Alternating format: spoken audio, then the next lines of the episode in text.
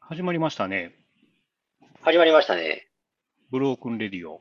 この番組は我々ドナルドヘーゲンが音楽やレコードを中心にああだこうだ喋ったりする情報番組です。はい。えー、それでは、まあ、暑くなってきましたが、まあ、行きましょうか。まあ、はいあ。の、フェーゲンがプレゼンツの、風松俊樹のプロデュース作品で、最近特にっていうか、まあ、以前からですですけど、評価がちょっと上がってるおすすめしたいものということで、4選。まあ、好きなやつですね。そうですね、やっぱり。まあ、あの、今進めるならこれみたいなのもあるんですよ、だから。なるほどね。まあ、風松多数、やっぱりキャリアもあるんで、多数ね、作品だ、プロデュースしてますけど、はいはい。い今なんかもしそういう話を振られて、おすすめって、うん。あれかなこ、これかなっていうのをちょっと4選してるつもりなんですけど。はいはい。で、最終回ですよね。4回目になりますけど、あっという間ですよね。まあ、本当にね。うん。はい。まあ、これでじゃあ行きましょうか。で、今回紹介するのは、えー浜崎陽子さんのブラインドラブというアルバムになるんですけども、はい。今までね、3回紹介したものを打って変わってというか、うん。まあ、今まで紹介したものが、えーっと、あれだったかな。あ、そうか。まあ、中山美穂さんとかも紹介してましたが、うん、えー年代はぐっと近年になって、はい。 2019年か発売が。はいはい。だから、まあ、それでも3年前ですか、今からで言うとね。まあ、コロナ直前ぐらいのね、感じですな。そうですね。だから、あれなんですよ。あの、過去3、僕が紹介してきた過去3枚が、88年から9年ぐらいに集中してたと思うんですけど、うん。まあ、かなり期間を置いての、経てのはい。プロデュース作を紹介ということで、はい。はい。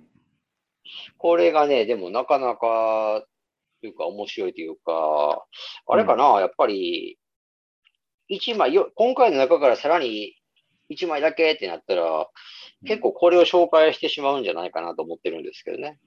ああ、一番ええんちゃうかと。うん。まあまあ、なんか紹介しやすいっていう言い方もあるかな。ああ、それはどういう意味で。うーん、なんだろうね、聞きや、聞きやすいと言いますか、やっぱり、僕が、僕は門松好きだから当然いいんですけど、やっぱり、それと同時に、うんあの、門松特有の、あの、悪、癖の強さというか、悪というか、もう感じるじゃないですか。はいはい。で、僕が勝手に心配するわけですよね。この辺とか、どうなんかなって、あんまり好きじゃないかもな、みたいな感じで。うんうん。勝手にそのこっちで、あの、決めてつけてしまうとこもあったんですけど、この浜崎陽子さんのに関したら、うん。それが全くと言っていいほど感じられないんですよね。まあ、門松臭さというか、門松臭がちょっと消臭されとると。うん、かなりやっぱりない、ないと言ったらあれですけど、消されとると。薄まってると言いますか、まあ、ねえ、まあまあ、これ、一応曲目の中には門松が入っ、ボーカルが入ってるものもあるんですけどね。うん。でもあれちゃうかな、それ、門松がボーカルで出てきて、やっと、あ、これ門松絡んでんのって気づくぐらいの薄さというか。まあ、わからないですよね。言われないと。うん、多分流れで聞いてても流れててもあんまりわからないんじゃないでしょうかね。うんうん。いや、多分まあわからんでしょうん、そういうこともあって、なんか、あの、僕が勝手にそのへり下ってるというか、あの、おすすめ、風松っていうのに対して、俺は好きやけど、人に勧めにくいかなって勝手に思ってる節もあって、う。まあまあね、ちょっと臭みあるから嫌いちゃうかなっていうね。うん、だからその辺をちょっと、あの、この浜崎陽子さんは割とうまく、なんか仕上がってるんですよね。なるほどね。ドラムさんも聞いてますこれ。まあまあ、あのー出た時にもね、あの、こあれ、フェーゲンさんに教えてもらって聞いてて、そうですかね。で、まあ、やっぱり印象が薄かったんですよね。まあ、要は、風間あー特が、まあ、ほぼゼロという、消臭化されたね、作品なので。はいはいはい。まあ、今回も改めて何回か通したり、個別に聞いたりとかしてても、やっぱり、まあね、そういう匂いは感じないので、だからこれ良くも悪くも感じないんですよね、門松を。ああ、なるほどね。良くも悪くもその薄さが逆にそのちょっと、あれなわけやね。うーん。引っかかるもんがないと。そうですね。うんなるほどね。ただまあねで、もやっぱりそういうふうに言っちゃうと、門松ファンの方は、ああと思うかもしれないですけど、まあ、デュエット曲ではね、ちゃんと歌ってますし、あのね、ほーとかね、フェイクもそあうりそうそう。 ますあからの、しっかりその辺も、あの、やっぱりうん自己主張強めの、 そう、ねだからこれそこはね、まあ、期待はやっぱり、まあ、裏切らないというかね、そうですね。ありますから、うん、ファンの方もこ聞れけるとは思いますよ。ああ、もちろん聞けますよね。で、だから、うん、なんか、これ聞いた時に結構僕は結構嬉しかったっていうかね、正直な気持ちがね。うん、ほうほうう。ん、なんか、うん今の人とや、絡んで、うまくやってるやん、みたいなの、なんか、結構嬉しくなったんです よね。結構嬉しく、嬉しくなって、なんかかなり、これ、アルバムとして出てるんですけど、うん、まあ、収録曲が7曲あ、はいはい。で、まあ、ミニアルバムのせいですよね、多少はね。今の感覚で言うと。うんそういうこともあって、収録時間もまあ短いんで、うん。うん。結構何回も繰り返し、け車に乗ってて聞いてたりしてたんですけど、何回も繰り返し聞けるから、そういうこともあって、うん、なんか嬉しさが増幅というか。 な、なぜね、あのリリース当時買ってとにかくよく聞いてましたね。うん。あうん、これはすごいもんやってきたなって感じで。あ、あ、そうですか。うん、なんか、今の女の子と、それをプロデュースして絡んで、ちゃんとなんか通用しそうな、うなんか引っかかりそうなものを出してくれたっていうのが結構嬉しかったというか、ねうーん。なるほどうね。ん、僕はそれを結構感じてたんですけどね。まあ、結構ね、若い女性、このこの人なんかあの、アーバンギャルドっていうバンドのあ、ボーカそうリスそトうそうそう。なんですよね。だから、この浜崎陽子さんっていう人の自身のプロフィールを見てると、もともとだからプロっていうか、あの、かキャリアもあって、アーバンギャルドっていう、うんあの、名前の通りのなんかちょっとそういうアーバンギャルドなことを歌ったり、やったりうん。うん。してるグループでボーカルしてると。はいはい。まあ、結局あるから、そのアーバンギャルドの、えーっと、音源は僕結局聞いてないんですけど、はいはいはい。うん、まあ、やっぱり、今ちょっと実はネットインタビューとか見ながらこれ喋ってるんですけど、うん。門松とのね、はいはい。やっぱり音楽性、基本的に普段からの音楽性とか方向性はやっぱり違うとそうですね。いうことらしいんですけどね。まあ、一応、触れ込みは、まあ、トラウマテクノポップバンドとかね、書いてましたけども、ああ、なるほどね。まあ、ちらっと聞いたら、まあ、そこまでテクノかっていうのもあるけど、まあ、まあまあ、歌物でね、そういう打ち込みのちょっとテンポ速い感じの、で、まあ、歌詞がなかなかちょっと癖が強いみたいな感じのバンドうでしたん、けそど、ねれはそれでね、はいはい。だから、門まあ松とはあんまりこう、結びつく接点は全く、まあ、感じられないんですけどね、音楽的には。うん。まあ、アーバンギャルドの方はね、浜崎さんだけのプロジェクトじゃないから、他のメンバーとかの思い、意思も入ってるんで何とも言えないですけど、うんうんうん。結構ソロアルバムっていうのもでも出してて、それは割とストレートな歌を歌ってるっていう風には、ここにネットのインタビューにも書いてますね。なんかね、前作も聞いてみたんですけど、音のテイストも割と近いんですよね、このあ、ブラインドラブなるほどね。に。うん、まあまあ近いんで、あ結構こう門松が、まあそこも組んでプロデュースしてるんかなっていう、あんまりこう、壊しすぎないようにやったのかなっていう気はしましたけどね。あ、ああ、なるほどね。じゃあ、割とあれなのかな。門松と出会ったことによってガラッと変わったとかいうわけでもない。なんかね、うん、そこまで変わってない感じはしましたけどね。ああ、なるほどね。やっぱりじゃあ基本的にはその洗練されたアーバンな感じで。出出してたということかなまあまあまあ、アーバンさはまああんまないんですけどね。でも割と、うん。うん、まあそんなに、その前作が多分ほぼ10年前ぐらいに出た、ああ、そうか。かな、かなりキャリアが空いてるってことか。うん。でもまあまあ、そんなに、あれでしたね。あんまそんなに門松っぽさが反映やっぱされてないのかなっていうね、このブラインドラブ。ああ、はいはいはい。もともとこの浜崎さん、なんか自分でもプロデュースもするし、まあ、が打ち込みとか、もやるしっていう人らしいんですよね。うん。はいはいはだい。からそういうのもあってか、ちょっとね、あの、手加減されてるんですかね。まあ、それもあって、臭みは、門松の臭みはかなり消えたんですかな。そのあたりがね、なかなか、まあ僕ら、僕たちも音楽の方、そんなにが、うんあの、明るい方じゃないんですけど、なんとも言えないですけど、そうですね。ね、うまいことな、なんかうまくやってる感じがして、出来上がったものが、とにかくバランスがいいかなと思ってたんですけど、まあ、なんか足掛け2年かかってるらしいですもんね。この、ああ、みたいですね。こうんれ一旦だかうら、んそのやりとりしてる中でも、やっぱりインタビュー見てると、一旦なんか、白紙になりかけたこともあるみたいで。うんうん、なんかね。うん。まあ、でも結局は、紆余曲折経て完成ということで。うんうんうんまあ、何をでも、そうやな、どう、な、なんか違いっていうか、やっぱりうまくはまってるのはなんでかなというのも結構考えてたんですけどね。うん。うん。なんでしょうね。うまく。 いそれはなんか好きな曲はどれとかあるんですかや、これがねう、んかなり、優勝は本当にね、正直なところね、あの流れとして聞けるっていうか、ああ。特にこれっていうのはあったかな。あ、でもあれかな、その、まあ結構ね、これ面白いっていうか、あの、思ったのは、うん、 4曲目のね、あのー春の虚勢不安ですかはいはいはいはい。これなんかがね、あのーなんと作詞が菊池稲良志さんなんですよね。そうらしいですね。これがね、で、音楽は浜崎陽子さんで、アレンジは俊樹門松か。うーん、なかなか癖のこ強の、菊池稲良志さんと門松がそのね、い、ね。うーん。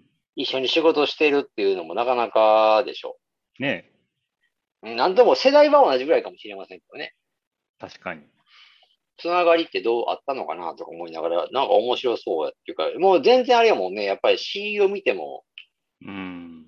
うん、門松の世界観では全くないんですけど、まあ、タイトルからしてもね、春の虚勢不安っていう、なんか、そうそうそうそうそう、まあ、いかにも、あの 感じはしますけどもね。うん。これでもうまく、でも出来上がった曲聴いてるといいいいっていうかね、聴ける、しっかり何回も聴きたくなるっていうのが、なるほどね。この曲でしたね。こうれ、ーん不思議やな。なんかうまく言えないな。だから。うん。あとはあれかな。まあ、あとは流れで言ったらね、やっぱり1曲目から、1曲目の不眠からね、うんうんうん。まあ、バイブルへの流れっていうんですか。はい。この辺もなんか門松らしいといえばらしいんですけど、流れるように入っていくっていうんですかね。うーんもう。好きといえば好きですしね。まあ、一曲目。僕は結構、だから、この、うん、浜崎、門松は抜きにして、浜崎陽子さんのうん。感覚っていうんですかね。はい。だから、結構他のソロアルバムとかちょっと聞いてみようかなと。やっぱり意外といいかもしれませんよね。風松っていうのも抜きにして、うん、僕がこんだけハマってるのは、浜崎陽子さん自身のなんか手腕によるとこも大きいかもしれませんよね。なるほどね。うん。意外とだから風松もその、手をあんまり加えてないというか、色を出してないと言いますか。うんうんうんうん。だからうまくいってるのかなという気もするんですけど、うん。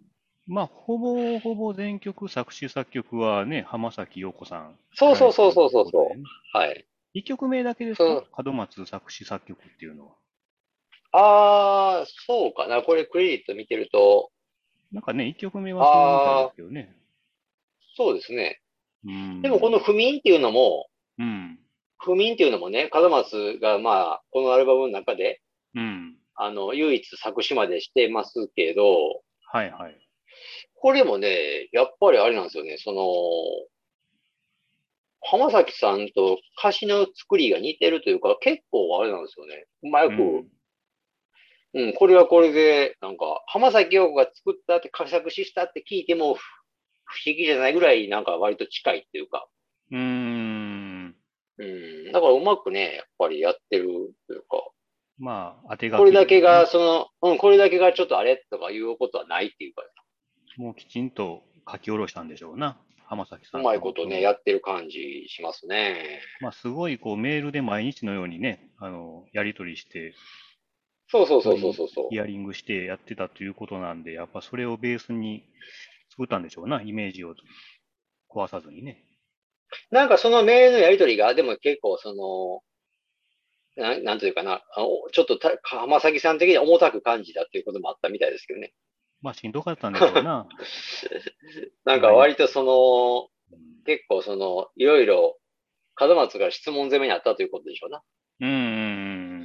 うん、それに対してちょっとやっぱりしんどくなったってこともあったって書いてますけどね。まあやっぱそのインタビューざっと読んでると、やっぱり門松ってちょっと面倒くさいやつだなっていう。ああ、まあだからやるからには徹底的に、まあそのね、そうそうそうそう。その全力というかん、浜崎さん自身も門松のことをちょっと面倒くさそうに感じてるなっていうのが、こう節々から読み取れますもんね。 なんかね。まあ結果としてはね、ううんん。まあ、それぐらい、まあ、まあだからがっぽり4つでね、あの、取り組まはったんやと、門松がね。そうそうそうそう。まあそのあたりね、に人的にどうこうとか僕らも何も言えないんで、だから 出来上がった作、出来上がった作品のみで言えばね、結構でもそう言って苦労した甲斐があってというか、いいものができてる感じしますよね。うんうんうん。だから、まあ、あとまあちょうどて、まあ収録曲に関しても、これ流れがまああるんですけども、1曲目からすんなり聴いてもらえたらと思うんですけど、最後のね、やっぱりそのカバー曲、うん。うん。あの、風松も結構大フューチャーしてる東京ステートか。このテイストね、テイスト。東京テイストね。うん、東京テイスト。これがだから、その、アルバムの流れで聴いてると一番最後なんで、あ、まあ、実際アルバムの流れから言っても、ちょっとボーナストラック的なはうん配慮をするというか、はいはい。まあ、唐突に入るというか、一応これ、この一曲前のこれは涙じゃないっていうので、まあ、アルバム的には終了みたいな流れっぽく聞こえるんですが、東うん京テイストはちゃんと入ってるということで、この東京テイストがカバーなんですよね。はいはい。一応オリジナルは南吉高さんとラジさんうんうん。ということで、70年代末ぐらいですかね、80年代初めぐらいにシングルも切られてるみたいなんですけど、はいはい。結局これも、せやな、僕、聞きた、あ、当時、この浜浜崎陽子さんの聞いたときに、どんな曲なんやろうって思ったりしたんですけど、結局聞けてないな。あ、そうですか。元の、元のっていうか、この南吉高さんのバージョンとかね。うん。聞けてないけど、あれちゃうかな。でもなんか、僕は結構このオリ、オリ、この浜崎陽子さんと門松のバージョンって、オリジル。ナルを凌駕する出来栄えなんじゃないかなと勝手に思ってますけどね。ああ。うん。まあ多分ストレートにカバーしてると思うんですよ、おそらまあまあね、これ、く。うん、ま、まサディスティックスやったんですかね。あ、あオリ、ジそうナなルんかな。うあん、そうか、オリジナルはそうかなのかな。うん、確かそうだと思うんですね。まあまあああ、そうか、これ、そうか、そうか。だからさ、クレジット見たら、あれ、多分そうああ、だと思高うんです橋ね幸宏さんがね、作うん詞そうしてですね。よ。あーそういうことかラジラジがカバーして、そのデュエット相手が多分南をしたかとか、そんな、ああ、そうそうそう、そうそそううでですす、よそねうです。まあ僕両方一応持ってるんですけどね、まああ、いいいいですよ。どれもいいと思いますけどね。